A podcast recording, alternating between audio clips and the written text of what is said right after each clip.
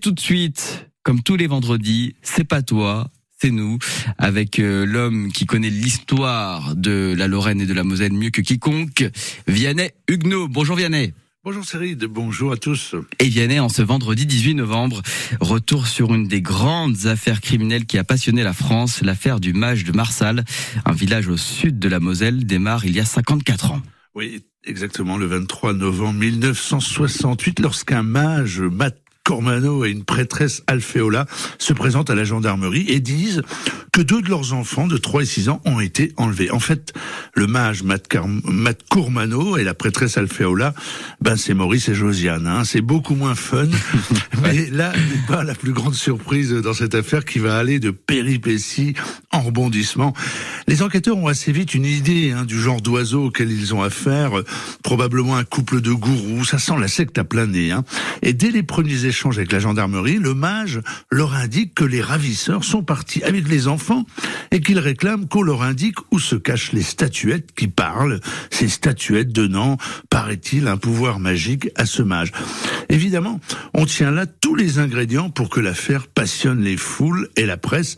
Et la mmh. presse nationale débarque en masse. Hein. Juste à titre d'exemple, RTL, à un moment, aura trois envoyés spéciaux sur l'affaire. Ah oui, quand même. Ce qui, ce qui attire les regards des Français, Vianney, et des journalistes, c'est que ça concerne des enfants et, qu'il y a de nombreux mystères autour de l'affaire. Hein.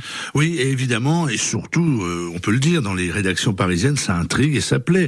Il suffit de relire aujourd'hui certains papiers, on en rajoute sur le côté glauque, on rappelle que le mage et sa prêtresse habitent une vieille bâtisse du XVIIe siècle dans laquelle est passé euh, Louis XIV. France Inter, par exemple, décrit ainsi Marsal, je vous le cite, euh, de hautes maisons grises, des fossés, les fortifications de Vauban, et à cette saison, le brouillard au-dessus des marais qui jouxte le bourg, un pays où le surnaturel semble affleurer entre terre et eau, une atmosphère propice à faire naître légendes et superstitions.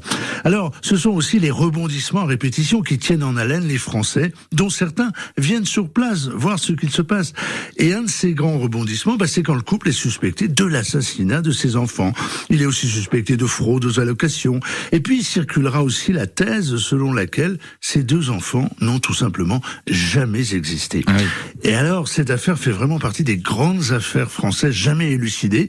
Il y en a de nombreuses, hein, à tel point que la France a ouvert il y a six mois un pôle judiciaire spécifique nommé cold case, parce que même au sein du gouvernement français, on parle pas totalement français, voyez-vous. Euh, et cette nouvelle unité judiciaire travaillerait déjà sur 250 dossiers. Je sens que ces anglicismes vous embêtent, Vianney Gnou. Ça m'agace même. Escagasse, non Voilà, ça m'escagasse. Autre grande affaire judiciaire non élucidée, Vianney, l'affaire Grégory, hein, dans les Vosges. Mais dans ce cas, l'avocat des parents de Grégory, maître Thierry Moser, pense qu'on connaîtra un jour la vérité. Et vous savez quoi? Bah, il est votre invité demain sur ma route, dans ah. sur ma route. Ouais, ça tombe bien. Il le dit d'ailleurs dans cette émission euh, à 14h sur Moselle TV. Il le dit hein, d'ailleurs qu'il y croit beaucoup. Il croit qu'on connaîtra un jour la vérité. Émission en partenariat avec France Bleu Lorraine. Merci beaucoup Vianney Egno. Bon week-end à tous. Bon week-end.